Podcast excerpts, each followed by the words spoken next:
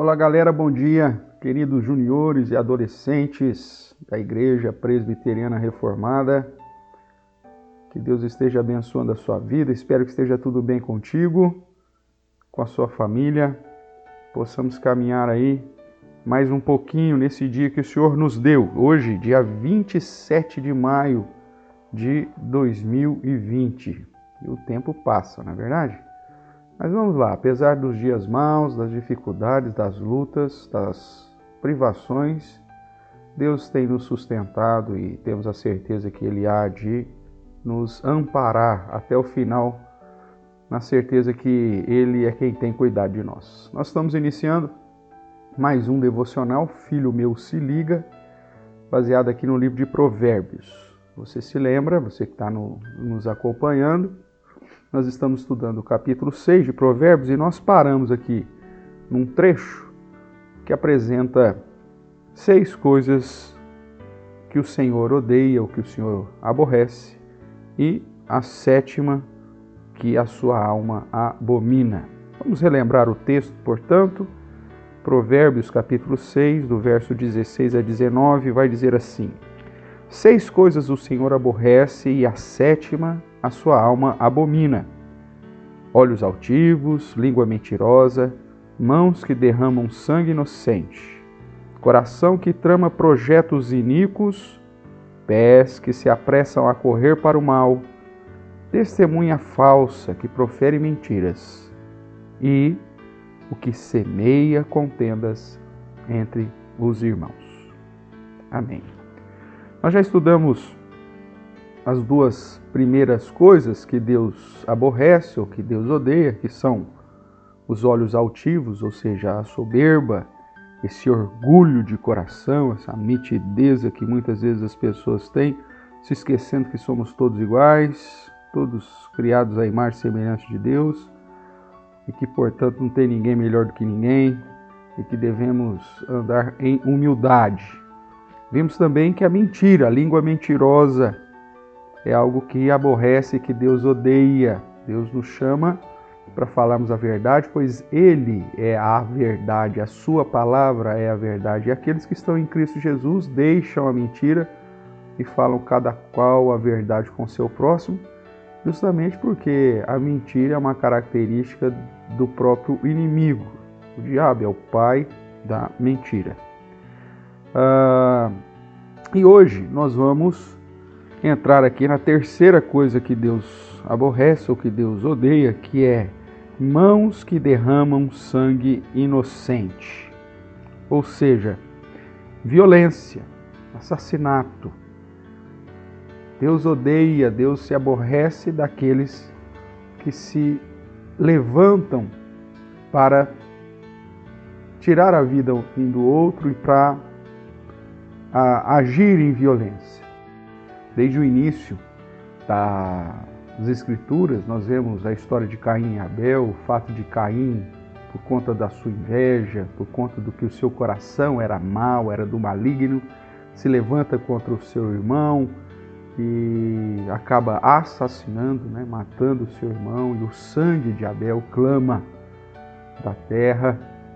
E o Senhor então mostra a Caim que aquilo o, o, o, aborrece verdadeiramente, tanto que expulsa Caim da sua presença, ele começa a andar errante na terra. Nós vemos também que não só essa questão do assassinato é algo que Deus odeia, essa prática injusta se levantar contra o inocente. Tanto que o próprio Deus, na lei moral, deixa claro ordem: não matarás.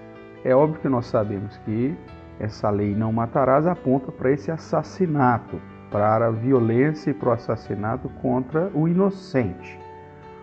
Se fôssemos compreender não matarás de um modo definitivo, então você não pode matar nenhum pernilongo que se assenta aí em sua pele para te é, picar, né?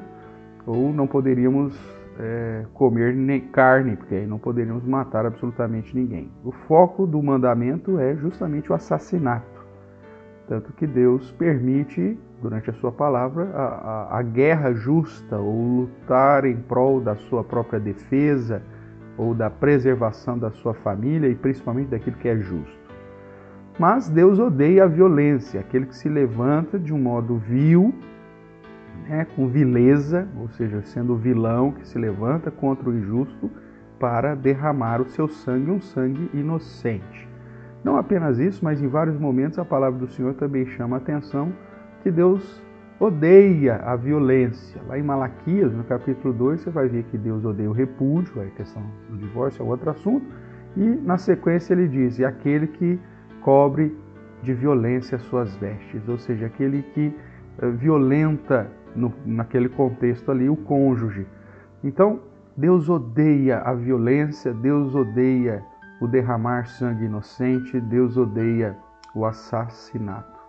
Que nós possamos estar atento à palavra do Senhor, em especial o ensinamento de Jesus, que quando interpreta a lei não matarás, diz que essa postura não refere tão somente à prática de ir e tirar a vida uh, de alguém inocente, mas também de considerar no coração aquela pessoa desprezível. Isso é assassinato. Quando nós, nós matamos alguém em nosso coração, quando ele é um tolo para nós. Ah, fulano para mim não vale mais nada, eu desprezo, ele, ele, eu não o perdoo, é como se ele tivesse morrido para mim. Esse sentimento também Jesus interpreta como assassinato e por isso nós devemos tomar muito cuidado com a prática do ódio e do rancor no nosso coração, pois isso também caracteriza um assassinato. E se Deus odeia o assassinato, também odeia essa falta de perdão, esse ódio, esse rancor no nosso coração, tá bom?